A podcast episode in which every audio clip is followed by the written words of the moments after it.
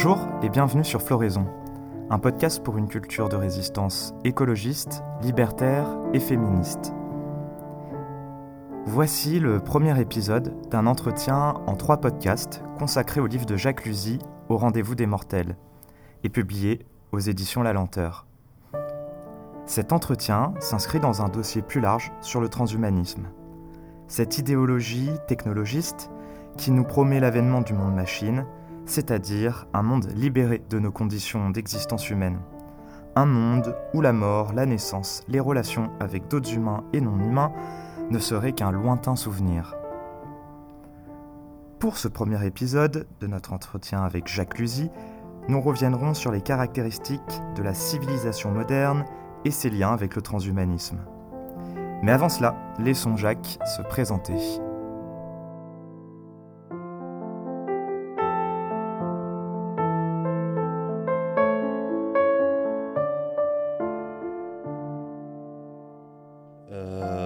En fait, je suis euh, universitaire, un petit peu marginal, euh, puisqu'en fait, ma, ma discipline officielle, ce sont les sciences économiques. Euh, donc j'ai j'ai toujours eu une activité de réflexion critique. Euh, donc j'ai fait mes études à Marseille et j'ai participé pendant quelques années, euh, les premières années, à la revue Agone et aux éditions Agone. Euh, donc ensuite j'ai eu quelques années de solitude, on va dire, avant de, participer depuis une dizaine d'années comme coordinateur de, revenus, de, de, la revue, de certains numéros de la revue, pardon, et ou comme euh, écrivain concernant des articles à la revue Écologie et Politique. Et puis euh, dans la foulée, en fait, euh, j'avais coordonné un, numéro sur le transhumanisme. et j'ai envoyé mon article aux éditions La Lenteur en leur disant que je pouvais le poursuivre dans un livre. Et donc ça les a beaucoup intéressés et c'est devenu le livre donc au rendez-vous des mortels qui est en fait une extension au départ d'un article écrit pour la revue Écologie et Politique. Ok, et c'est quoi qui t'a poussé en fait à écrire euh, au départ cet essai? Euh, au départ, il y a un côté très pratique, c'est que en fait, j'étais limité euh, dans mon propos par rapport à, à, la taille d'un article. En fait, je me suis rendu compte que mon article serait beaucoup trop long, donc il y avait tout un euh, tout un pan euh, que j'ai pas pu écrire dans l'article et, donc j'avais besoin d'aller plus loin euh, par rapport à ça. après, le, thème en lui-même au départ, c'est vraiment le transhumanisme qui est en fait une idéologie qui est née en Californie, dans la Silicon Valley, et qui est en fait euh, l'idéologie qui accompagne et qui légitime euh, tout, tout, ce qu'on appelle les nouvelles technologies, que ce soit les nanotechnologies, les biotechnologies ou toutes les technologies informatiques qui tournent autour de l'intelligence artificielle. Euh, en fait, pour moi, c'était la pointe en fait de ce qu'on peut appeler le technocapitalisme, donc un capitalisme en fait dont le, on va dire le premier facteur d'expansion est devenu la technologie.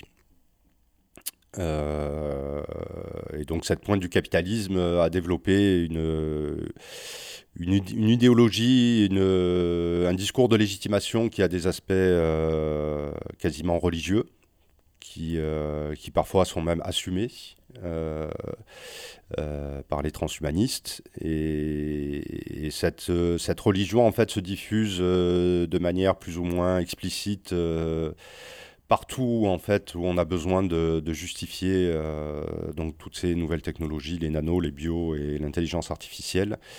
Et en particulier en France, euh, vous avez par exemple un homme politique comme Mélenchon qui euh, explicitement s'affirme comme transhumaniste.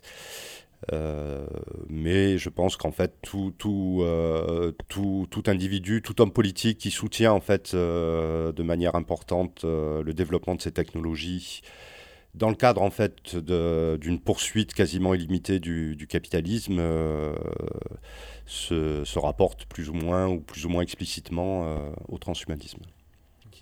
C'est la justification ultime en fait. Et c'est vrai que dans le livre, euh, donc tu précises que le transhumanisme se place à la pointe de ce que tu appelles la civilisation moderne, enfin que tu n'es pas le seul à appeler. Euh, est-ce que, avant de poursuivre justement notre échange, tu peux juste euh, définir un petit peu ce que ce qu'est la définition moderne et quelles sont ses caractéristiques? Euh, ben, la civilisation moderne, c'est la civilisation industrielle en fait. Mmh. C'est il ne faut pas concevoir euh, l'industrie uniquement comme euh, une activité économique. C'est euh, effectivement le, le centre, c'est l'industrialisation des activités matérielles qui caractérise toutes les sociétés. mais cette industrialisation s'accompagne en fait d'un développement, d'une certaine mentalité, d'une certaine culture. et en fait, c'est cette culture qui est centrée en fait au départ sur le sur l'émergence des sciences au départ, au XVIe, XVIIe siècle.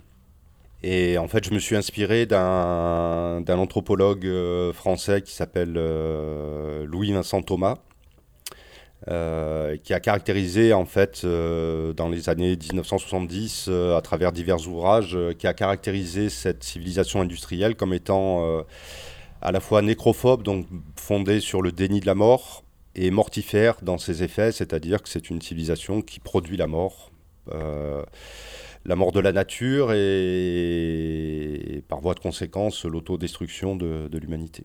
Et en quoi c'est une particularité du coup euh, de cette civilisation moderne et pas de manière générale de la civilisation, cette euh, ambivalence?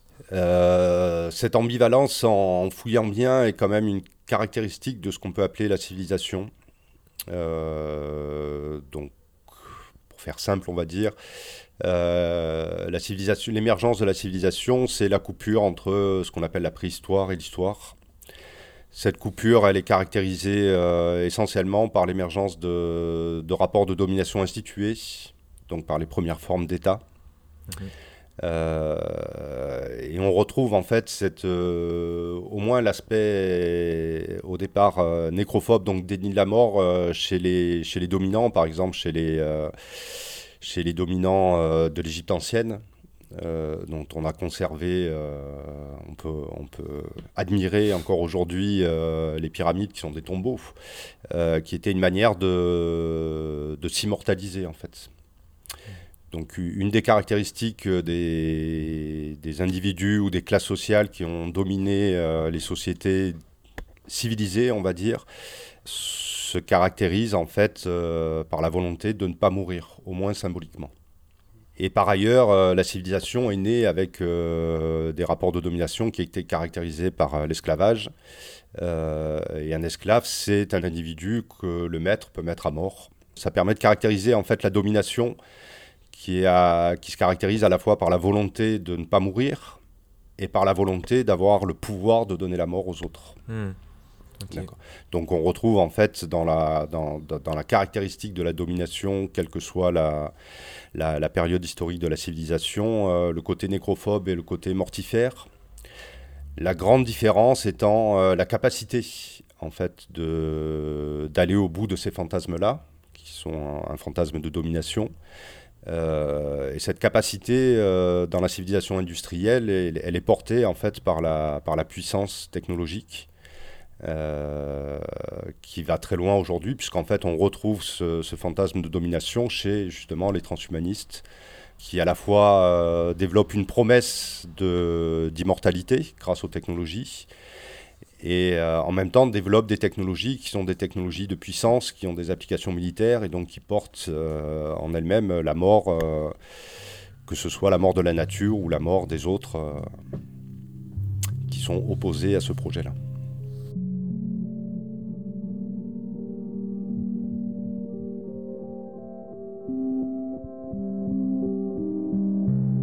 Transhumanisme. Drôle de mot qui apparaît sous la plume du biologiste et eugéniste Julian Huxley.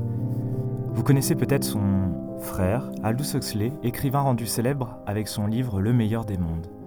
Il y dépeint une société de caste dans laquelle les bébés sont élaborés dans des éprouvettes et auxquels on attribue des caractères biologiques en fonction de leur future place dans la société. Mais pour revenir à Julian Huxley, voici sa définition.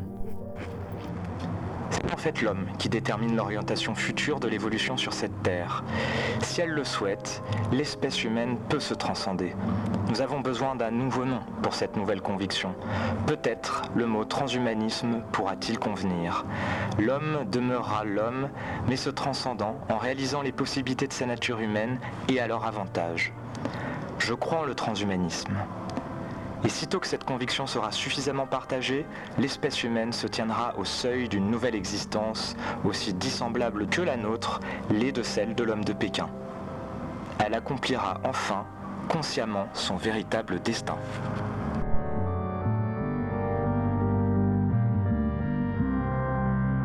Oui, ça remonte, euh, même plus loin, ça, remonte à l'inventeur de, de l'eugénisme qui est Francis Galton, donc, qui était un cousin de Charles Darwin, euh, et qui a vraiment le projet d'une amélioration technologique de l'être humain. Mhm. Je pense que cette amélioration, euh, elle a peu... Tu peux nous définir, s'il te plaît, l'eugénisme? L'étymologie. L'étymologie, ça vient du grec. Euh, eugénisme, c'est bien-être. Euh, bien-être au sens de la naissance. Mhm. Euh, c'est l'idée en fait euh, que c'est l'idée d'un contrôle scientifique de la reproduction humaine de manière à, à, produire une amélioration biologique de l'être humain. Euh, donc les, dès, le début de l'industrialisme, en fait, certains individus se sont rendus compte que les, les, pratiques d'amélioration des plantes et des animaux euh, grâce à des méthodes scientifiques euh, auraient un prolongement chez l'être humain. Euh, donc il n'existait pas, pas les technologies adéquates à cette idéologie au moment où elle a été lancée. mais en fait, cette idée d'eugénisme, d'amélioration de l'être humain, de tendance vers une perfection euh, humaine qui serait, euh, qui serait autorisée et permise par euh, le progrès technologique, aujourd'hui a été reprise en particulier avec le développement des, biotechnologies, mais aussi des nanotechnologies, puisqu'il y a l'idée transhumaniste qu'on pourrait s'intégrer des nanorobots à l'intérieur de notre corps de manière à, favoriser la reproduction des cellules. Mhm. Donc à empêcher le vieillissement des cellules et de cette manière-là à prolonger euh, notre, la durée de notre existence. Euh, les biotechnologies évidemment et l'intelligence artificielle de manière un peu fantasque. Euh, puisqu'en fait l'idée ce serait d'intégrer toutes les toutes les traces informatiques d'un individu euh, à l'intérieur d'un robot humanoïde, euh, de manière à ce que, euh, grâce à cette mémoire informatique, l'individu puisse continuer à vivre à l'intérieur d'un robot. Mhm. Ce qui est totalement fantasque parce que déjà la mémoire humaine ne se limite pas aux traces informatiques que laisse un individu. et puis par ailleurs, un robot ne, ne vit pas.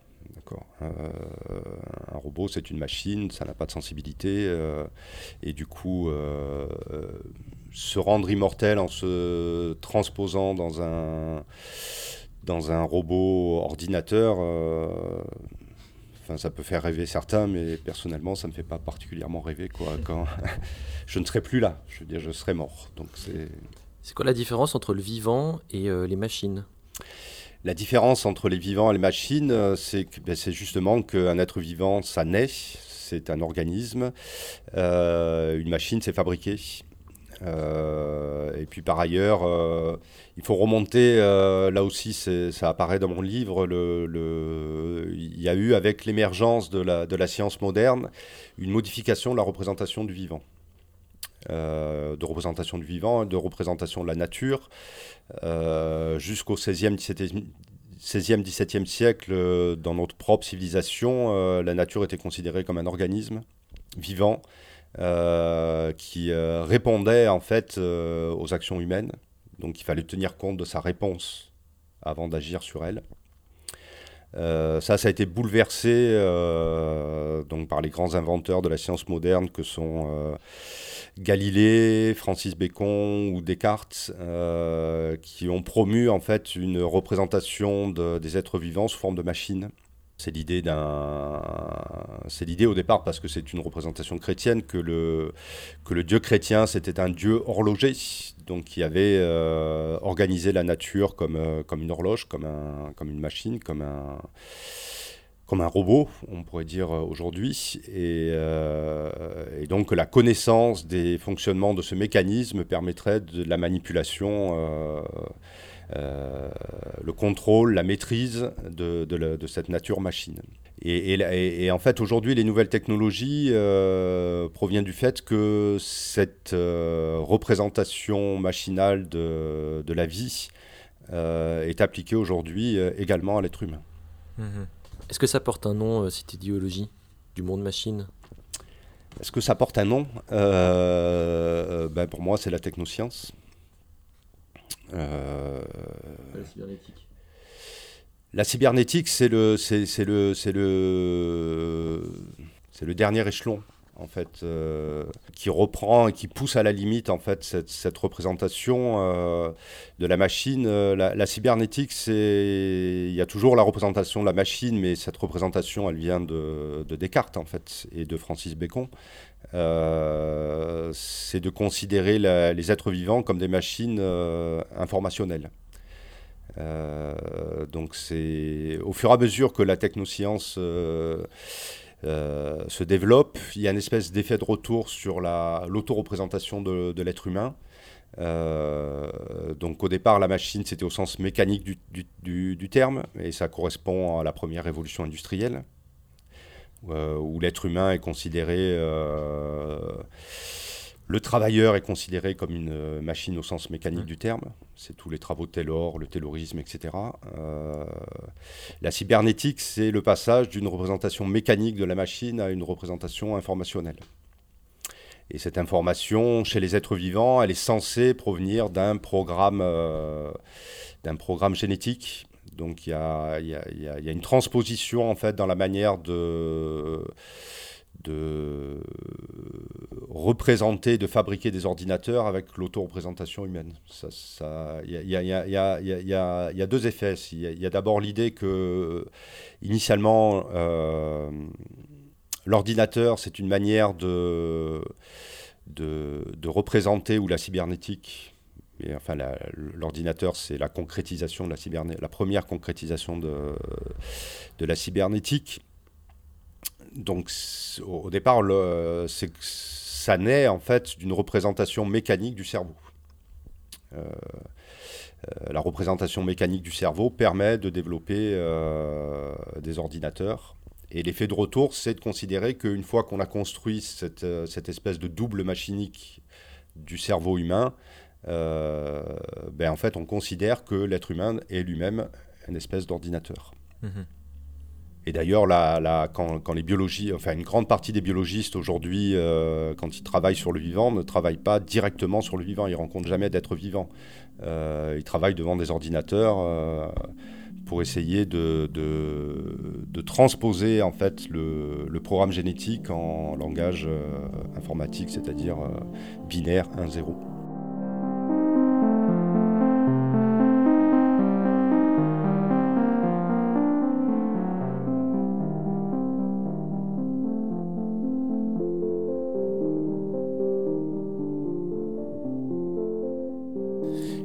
Peux revenir sur euh, les conditions d'apparition de ces idées dont tu parlais avec euh, les différents auteurs, Descartes, Galilée, euh, Bacon Francis Bacon. Ouais, Francis Bacon. parce que c'est pas seulement des idées comme ça qui ont pris une domination folle et qui ont fait consensus. c'est quoi les, les, points de rupture qui ont permis de les légitimer? Et les points de basculement en fait pour qu'aujourd'hui elle soit à ce point-là euh, dominante ben, C'est les, fondements de la science moderne. Euh, chacun, chacun de ces auteurs a apporté euh, quelque chose de différent. Galilée, c'est c'est le premier, on va dire, puisqu'il y a eu le procès de Galilée. Mmh. Donc symboliquement, on considère que Galilée, en fait, représente euh, l'émancipation du savoir qui était contrôlé par l'Église pendant le Moyen Âge, donc l'émancipation du savoir du pouvoir de l'Église. donc, qui est associé à l'obscurantisme en fait. Galilée en fait distingue deux, grands livres, puisque ça reste un chrétien. Il dit il y a le livre, c'est-à-dire la Bible, et à côté de ce livre-là, il y a le livre de la nature. Et chacun est associé à une capacité de lecture. Euh, donc le livre, la Bible, euh, sa lecture est, réservée à l'Église parce qu'il est écrit en latin et que le latin n'est pas la langue euh, n'est pas la langue vernaculaire. Donc seuls les prêtres, les membres de l'Église sont capables de lire la Bible et d'en donner une interprétation. Et pour Galilée, le grand livre de la nature est écrit en langage mathématique. Donc le grand apport de, Galilée par rapport à la science moderne, c'est euh, l'idée que, euh, euh, que, les mathématiques sont le langage dans lequel est écrit la nature. Donc ça réserve en fait la lecture de la nature à, une catégorie ou à une classe sociale particulière qui est celle qui possède ce langage-là. Et, le retrouve aujourd'hui, puisque quand vous faites, chacun sait que quand on fait des études, un des grands, une des grandes disciplines euh, qui permet de hiérarchiser en fait les élèves, ce sont les mathématiques. Hmm. Et seul, seul accède en fait euh, à la classe qui va permettre, euh, à la classe des ingénieurs, des technocrates, qui va permettre de, d'accéder à une certaine position sociale, c'est la maîtrise de ce langage-là. Francis Bacon, c'est l'association entre le savoir et le pouvoir. Donc c'est l'idée que la science, euh, ça ne doit pas être simplement une activité contemplative, telle qu'elle a pu l'être par exemple dans l'Antiquité, euh, mais une activité qui doit produire des technologies dans, dans l'optique de maîtriser la nature. Mhm. Avec un langage qui est extrêmement misogyne. Euh, chez, Francis Bacon, la nature est considérée comme une putain. En fait qu'il faut interroger comme une putain, c'est-à-dire qu'il faut torturer la nature pour, qu'elle livre ses secrets de manière à pouvoir la, dominer. Et le dernier élément, c'est Descartes. Euh, enfin, Descartes est plus complexe de ça, mais il y a quand même l'idée chez Descartes que, euh, que euh, les organismes vivants sont des machines. Donc il y, a, toute une réflexion dans la philosophie occidentale sur... parce qu'à l'époque, en fait, on construisait des automates et un des premiers grands automates, ça a été l'horloge. Et, forcément, il y a eu un espèce de, pas forcément, mais d'un point de vue scientifique, il y a eu une interrogation entre euh, le parallèle entre les organismes vivants et les automates. En quoi les organismes vivants sont des automates, c'est-à-dire des machines. Mhm. Et en fait, ces, trois idées-là ont commencé à fusionner et elles ont été récupérées par euh, le capitalisme parce que euh, la, machine a été une manière pour euh, les capitalistes de prendre possession de l'activité matérielle de la société. Ça a été, ça a été étudié par euh, des, sociologues de la première révolution industrielle. en fait, l'activité pré-industrielle, grosso modo, était partagée entre des, la paysannerie et les artisans. D'accord, c'était les corporations de métiers. Euh, et donc pour que le capitalisme industriel puisse s'amorcer, il fallait prendre possession de ces activités-là. Et une manière de prendre possession de ces activités, ça a été d'introduire des machines, euh, sachant que ces machines-là étaient sous le contrôle du capitaliste. Donc le capitaliste est rentré dans les activités euh, matérielles à travers l'introduction de machines. Mhm. Ok.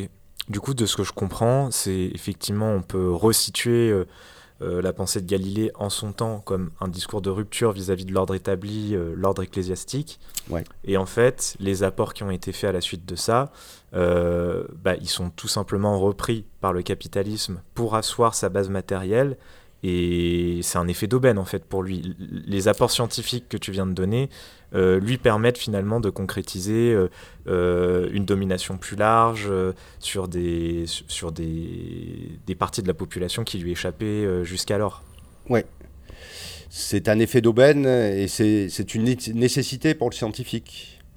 parce que des individus comme Galilée, Descartes ou Bacon ne sont pas autonomes du point de vue matériel. Hmm. Donc le savoir qu'ils développent, ils sont obligés de le, de le vendre à quelqu'un pour vivre. Mm. Et il y a notamment dans les, dans les courriers, puisqu'on a, on a conservé les courriers de Galilée, il y a un courrier de Galilée au grand-duc de Toscane qui est une véritable lettre de motivation où Galilée dit ben voilà, moi j'ai un savoir qui est utile et j'ai besoin de le vendre. Donc achetez mon savoir et, et vous il y a même des aspects de rentabilité dans cette lettre. Il dit vous en, vous en serez pour votre argent. Quoi. Hmm, et, et, là, c'est euh, c'est un homme politique, c'est pas un capitaliste, c'est le grand-duc de Toscane. Et donc, ce que vend en fait Galilée au grand-duc de Toscane, c'est des applications militaires. Et on retrouve en fait aujourd'hui euh, la, la, la, science, les scientifiques euh, là, je ne m'intéresse pas aux, vérités scientifiques, je suis tout à fait apte à accepter une grande partie des vérités scientifiques, mais à la position sociale des scientifiques. Les scientifiques, en tant qu'ils ne sont pas autonomes matériellement, sont obligés de euh, produire des technologies euh, par rapport aux gens qui dominent la société. Et les gens qui dominent la société, aujourd'hui, c'est l'État et les grandes firmes. Est-ce que c'est pour ça que tu parles de technosciences? Alors la technoscience, c'est un, double rapport entre la technique et la science. Euh, Galilée n'a pu être Galilée que parce qu'il a, et ça c'était des marchands euh, hollandais qui avaient fabriqué des lunettes astronomiques. Donc c'était la, possibilité d'avoir cette lunette-là qui lui a permis en fait de démontrer certains éléments d'astronomie. Donc il avait besoin d'une augmentation technologique pour obtenir ces résultats. Donc ça, c'est le premier rapport entre science et technologie. La science a besoin de technologie qu'elle produit elle-même maintenant.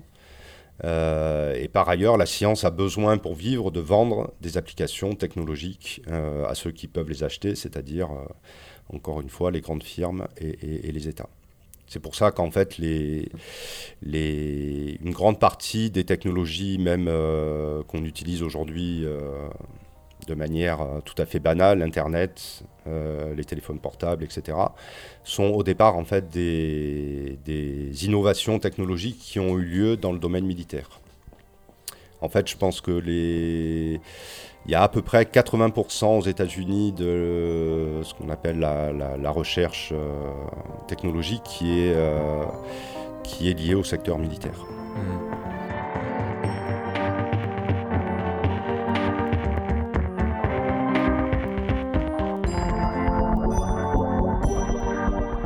Voilà, c'est la fin de ce premier épisode de podcast consacré au livre de Jacques Lusy, au rendez-vous des mortels. On se retrouve la prochaine fois pour le deuxième épisode. A bientôt sur Floraison.